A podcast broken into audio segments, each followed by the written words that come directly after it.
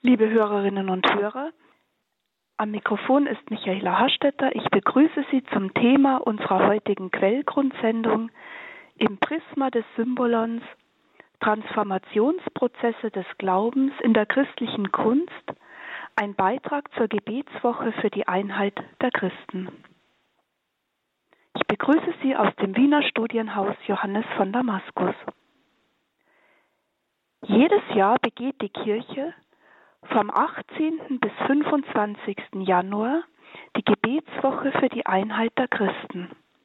Heute ist sozusagen der letzte Tag dieser Gebetsoktav. Was allen Christen, Katholiken, Orthodoxen, Protestanten, Anglikanern und so weiter gemeinsam ist und überhaupt der Urgrund dieser Gebetsoktav, das ist der Glaube an den dreieinigen Gott, den wir im Glaubensbekenntnis bekennen. Ich glaube an den einen Gott, den Vater, den Sohn, den Heiligen Geist.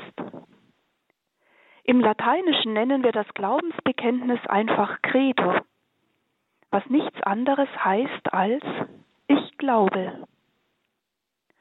Das erste Wort des Glaubensbekenntnisses hat ihm in der Westkirche seinen Namen gegeben, Credo. Die ältere Bezeichnung des Glaubensbekenntnisses ist jedoch Symbolon.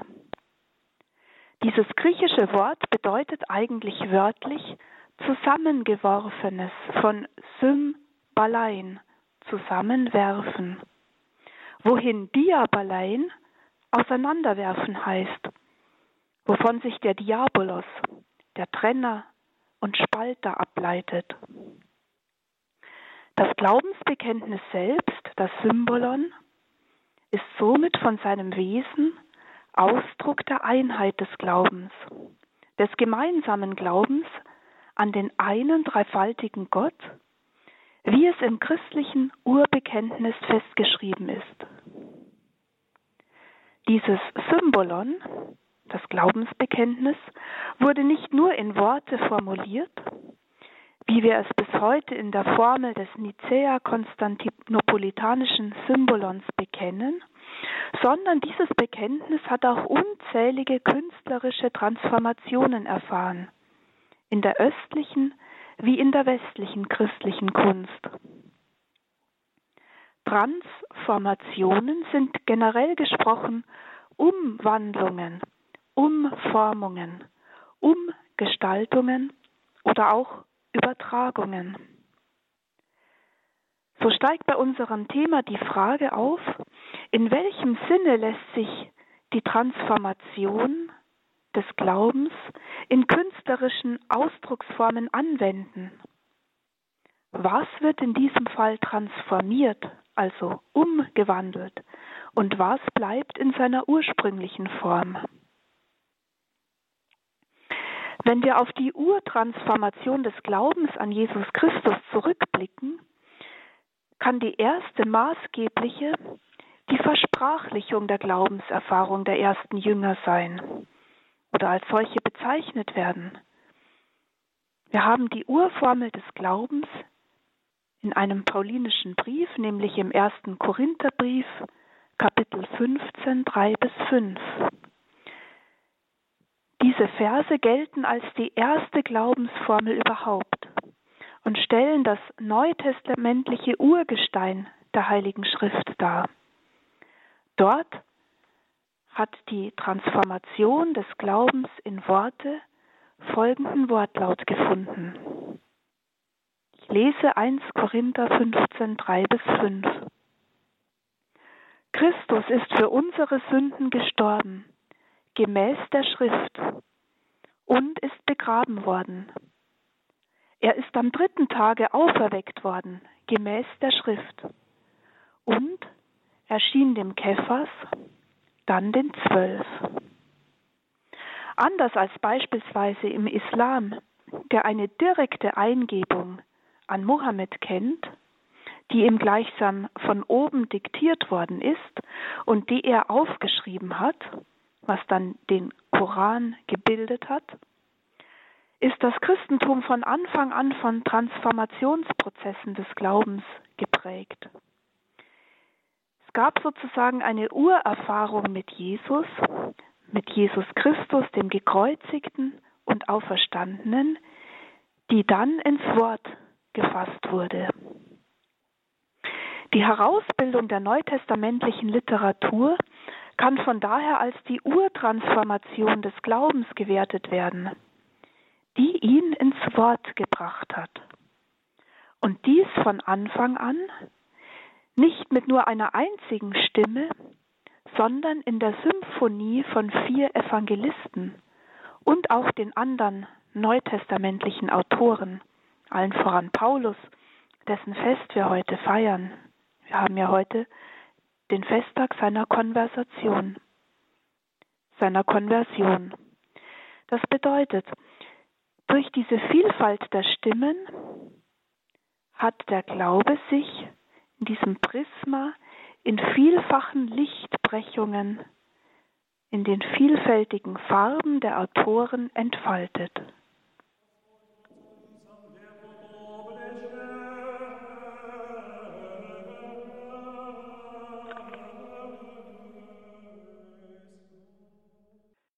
Liebe Hörerinnen und Hörer, Sie haben heute Abend die Sendung Quellgrund eingeschaltet mit dem Thema Im Prisma des Symbolons Transformationsprozesse des Glaubens in der christlichen Kunst, ein Beitrag zur Gebetswoche für die Einheit der Christen. Wir haben gerade vom Urbekenntnis in 1 Korinther 15, 3 bis 5 gesprochen. Auf diese Urtransformation im Wort des biblischen Kanons folgten später die Symbola der ersten christlichen Konzilien. Als Antwort auf den Anruf, der von Jesus von Nazareth ausging. In der Bezeichnung des Glaubensbekenntnisses als Symbolon wird aber nach Josef Ratzinger im Rekurs auf Karl Rahner bereits etwas von seinem Wesen sichtbar, nämlich das gemeinsame Bekennen, das unter einer bestimmten Sprachfindung und Sprachregelung stattgefunden hat, die rein gedanklich gesehen auch anders hätte ausfallen können, die aber doch eben als Sprachform ihren Sinn hat. Zusammenführung heißt für Ratzinger Zusammenführung in die Gemeinsamkeit des bekennenden Wortes. Doch neben dem Moment der Einheit, nach der der Glaube verlangt, sieht Ratzinger noch eine zweite Transformation des Glaubens mit den Symbolon verbunden. Er schreibt, auch die Kirche selbst und als Ganze hat den Glauben immer nur als Symbolon, als gebrochene Hälfte in den Händen, die allein in ihrem unendlichen Verweisen über sich selbst hinaus auf das ganz andere hin Wahrheit sagt.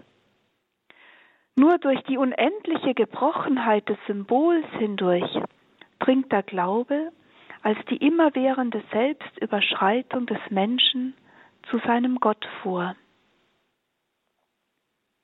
Damit kommt dem Symbolon im Grunde selbst eine Prismafunktion zu, welches das Licht der Wahrheit in den vielen Farben des Bekenntnisses der Einzelnen bricht, die aber erst gemeinsam im Wir der Glaubenden, im Mitsein der Kirche sich auf den Weg zur Wahrheit zu Christus hin macht. Daher hat sich Ratzinger zeitlebens davor gewehrt, den christlichen Glauben als eine reine Idee zu verstehen. Er ist Leben, nicht für sich seiender Geist, sondern Inkarnation, Geist im Leib der Geschichte und ihres Wirs. So schrieb er 1968 in seiner Einführung in das Christentum. Damit sind wir bei einem sehr wesentlichen Punkt unseres Themas angelangt. Die sogenannten Transformationsprozesse des Glaubens, die im Wort der Schrift und in den Symbola der alten Kirche beginnen, sind letztlich die je neu sich ereignende Inkarnation des Geistes im Leib der Geschichte. Sie sind Echo auf die Urtransformation des Logos in seiner Inkarnation, in seiner Menschwerdung, in der der ewige Gott menschliche Natur angenommen hat und in einen menschlichen Leib zu einer bestimmten Stunde an einem bestimmten Ort in der Geschichte eingetreten ist. Die Antwort auf dieses Urgeschehen der Inkarnation ist im Laufe der Geschichte des Christentums nicht bei einer rein wortgebundenen Antwort stehen geblieben. Sie setzt sich bis heute fort in neuen Inkarnationsprozessen des Wortes, die neben den rein wortgebundenen Ausdrucksformen wie in der Philosophie, in der Theologie, in der Spiritualität, in der christlichen Literatur auch künstlerische, das Wort gleichsam transzendierende Ausdrucksformen angenommen hat. Der Glaube hat sich transformiert ins Bild, in die Skulptur, in die Architektur und bis hinein in die Musik.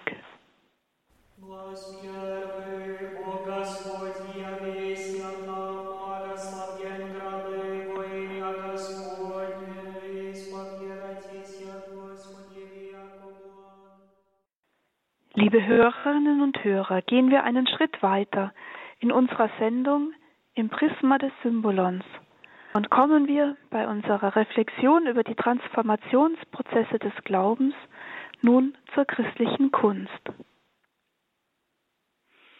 Es hat immer wieder spezifische Orte gegeben, wo wortgebundene Transformationen des Christlichen eher zurückgetreten sind und dafür die bildnerisch-künstlerischen Inkarnationen des Glaubens eine besondere Blüte erlebt haben. Wenn ich hier aus der Sicht meiner bayerischen Heimat über einen jener Orte der Transformation des christlichen Glaubens sprechen darf, fällt auf, dass wir in Bayern im Grunde nur sehr wenige oder vielleicht kaum große christliche Philosophen hervorgebracht haben. Dafür aber sich das Christliche in Kunst und Musik in besonderer Dichte inkarniert hat. Was könnten Gründe dafür sein, dass gerade am nördlichen Rande der Alpen nicht philosophische Spekulation, sondern Baukunst, Malerei, Skulptur, Musik die wesentlichen Transformationen des Christlichen hier vor Ort geworden sind.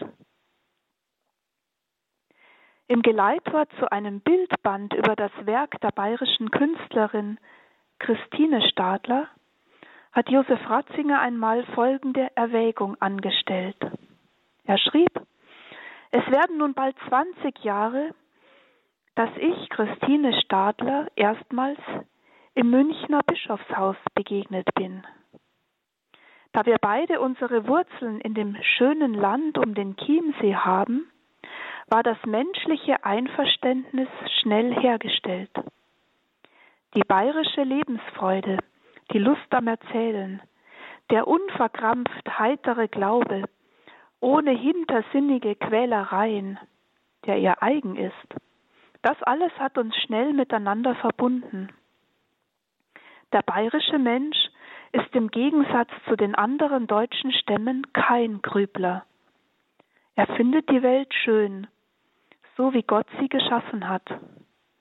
Und wer könnte bestreiten, dass sie in dem Land vor den Bergen mit dem Reichtum seiner Farben und Gestalten einfach unwiderstehlich schön ist. Deswegen, so meint Ratzinger, ist in Bayern die Philosophie im Allgemeinen nicht zu besonderer Größe und Tiefe gelangt, dafür aber die Lust am Gestalten, am Theater, an der bildenden Kunst und an der Musik umso größer. Die bayerische Frömmigkeit ist sinnenfältig. Sie braucht nicht viel Metaphysik, weil Gott ihr im Handgreiflichen der Schöpfung und der festlichen gottesdienstlichen Formen geradezu sichtbar begegnet.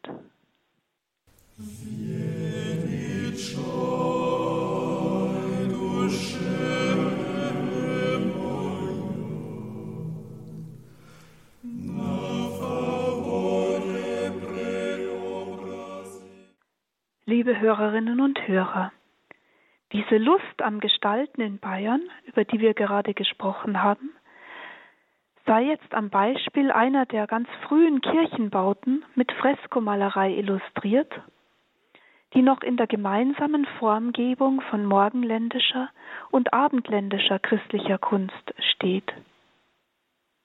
Aus den vielen steinernen Zeugnissen sei die kleine Kirche St. Peter auf dem Petersberg bei Dachau herausgegriffen. Diese dreischiffige Basilika mit ihren zwölf Säulen ist eine der ältesten romanisch erhalten gebliebenen Kirchen in Altbayern. Gebäude und Territorium waren Geschenk der Grafen von Schüren, Wittelsbacher, an die benediktinischen Mönche, die sie erbauten und 1107 einweihten. Nur 16 Jahre später zogen die Mönche weiter nach Scheiern bei Pfaffenhofen und errichteten dort die mächtige Benediktinerabtei zum Heiligen Kreuz, die bis heute eine Kreuzreliquie birgt. Im 18. Jahrhundert wurde die kleine Basilika in Petersberg, wie die meisten Kirchen in Bayern, barockisiert.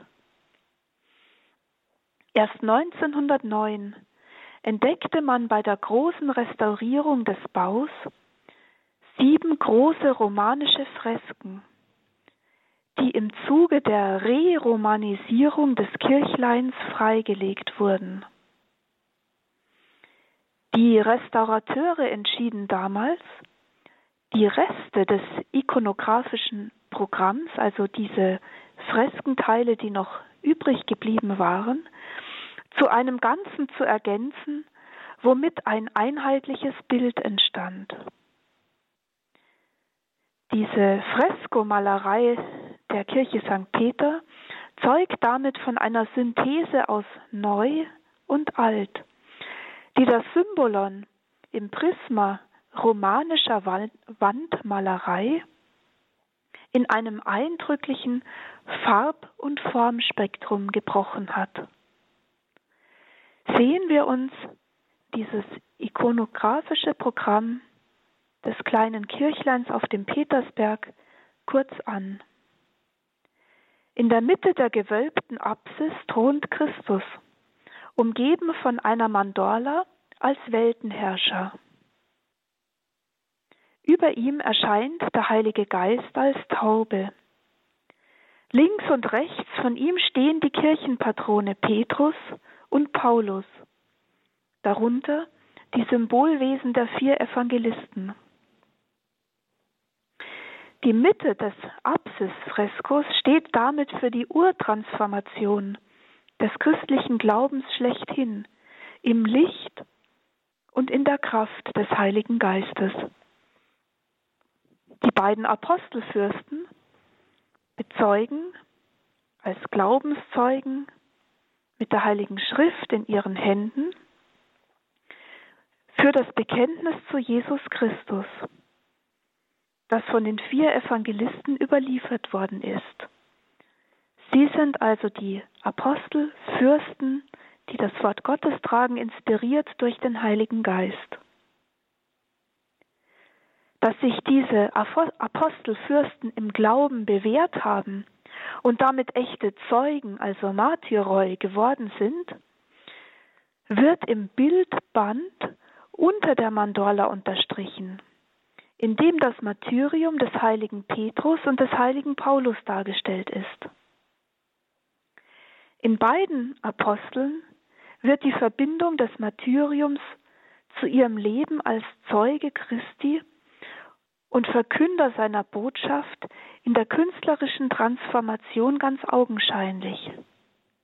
Paulus nämlich erwartet kniend seine Enthauptung und hält die heilige Schrift fest in Händen. Für Christus hat er gelebt, für ihn stirbt er. Bei Petrus ist diese Verbindung zu Christus im Tod durch das Marterinstrument des Kreuzes evident. Im Tode wird er seinem Meister gleich, aber er als Sünder verdient es nicht aufrecht, wie sein Herr und Meister zu sterben, weshalb er sich mit Kopf nach unten kreuzigen lässt. Nun ist interessant, beiden Hinrichtungen wohnt ein Kaiser bei. Einmal in jugendlichen Jahren mit braunem Haar, einmal gealtert mit weißen Haaren. Man könnte annehmen, dass sie Kaiser Nero als den großen Christenhasser und Verfolger repräsentiert.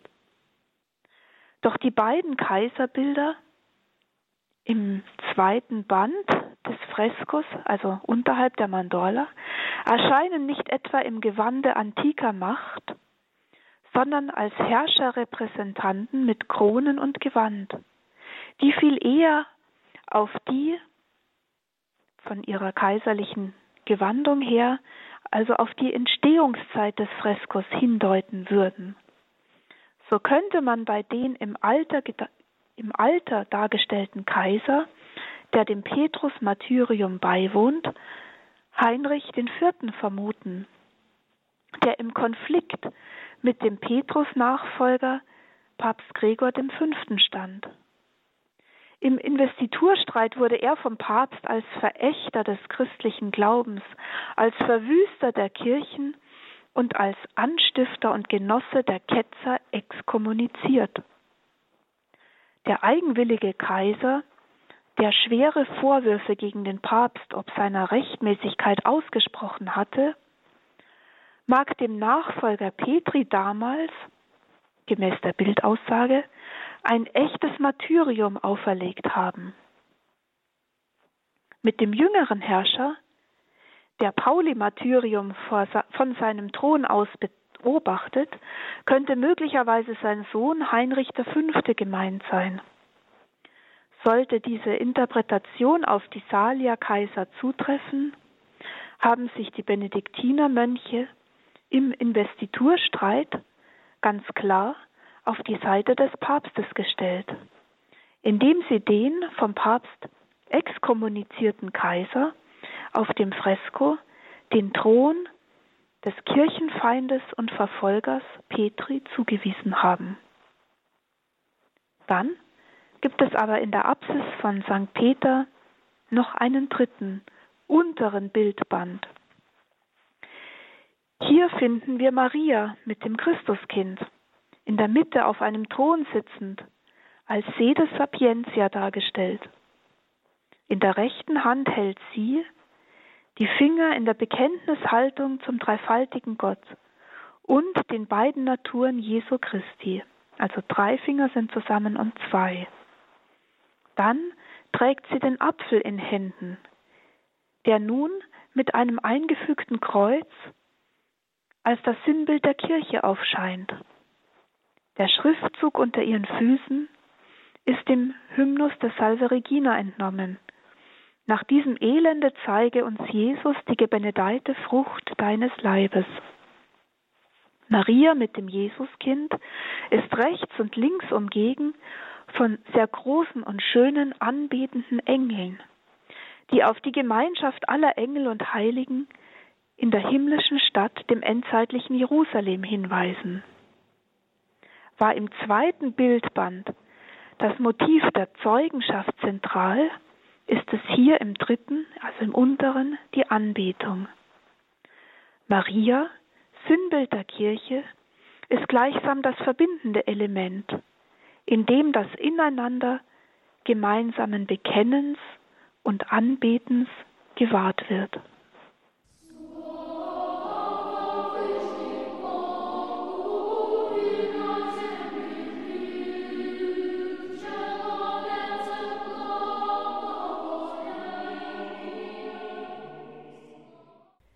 Liebe Hörerinnen und Hörer, wir haben uns gerade die drei Bildbänder des ikonografischen Programms der kleinen Kirche auf dem Petersberg vor Augen geführt. Aufs Ganze gesehen spiegelt sich in ihnen das Wesen des Symbolons wider, das Wesen des Glaubensbekenntnisses, das seine Einheit und Ganzheit nur finden kann im Zusammenlegen mit den anderen Glaubenswahrheiten. Im obersten Bild war ja die Herrlichkeit Gottes, im mittleren Band dann das Martyrium von den Apostelfürsten und im untersten Maria mit dem Kind und den Engeln. Diese anbetenden Engel des untersten Bildbandes sind Garanten dafür, dass die Inkarnation, die Menschwerdung Christi und die ewige Herrlichkeit zu einer untrennbaren heilsgeschichtlichen Einheit verwoben sind. Und sie korrespondieren somit mit Christus, dem Weltenherrscher, im obersten Bildband. Im mittleren Band mit den beiden Martyrien der Apostelfürsten zu einem ganz bestimmten Moment in der Geschichte wird die Bewährung des Christen in ihr in der je eigenen Zeit vor Augen geführt, der auf die Fürbitte Mariens und in der Kraft des Heiligen Geistes seine Sendung als Verkündiger des Evangeliums und Blutszeuge Christi zu bestehen vermag und dann auf ewig mit Christus in seiner Herrlichkeit sein wird. Kommen wir von daher zu einem abschließenden Fazit.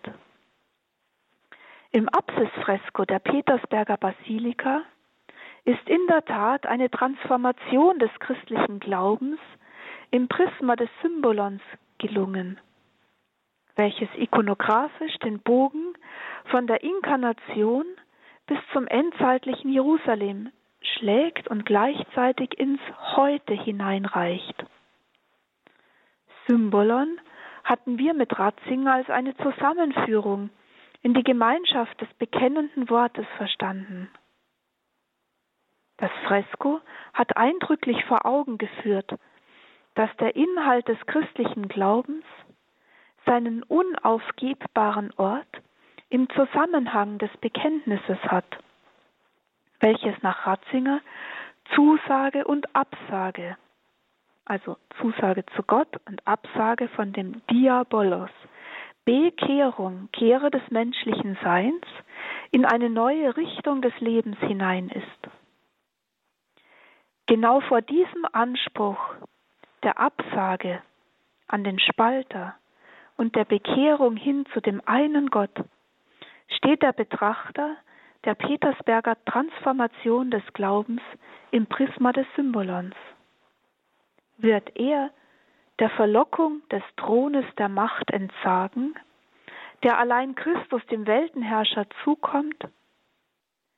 Wird er sich unter seine Zeugen einreihen, in der Gemeinschaft des gemeinsamen Bekennens und Anbetens? Dies ist die entscheidende Frage am, Ende der Gebetsoktav für die Einheit der Christen.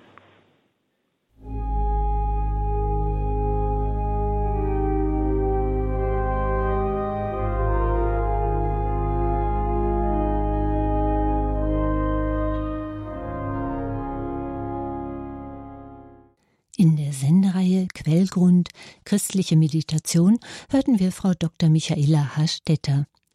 Frau Dr. Hastetter ist Dozentin am Internationalen Theologischen Institut Trumau und Gastprofessorin in Heiligenkreuz.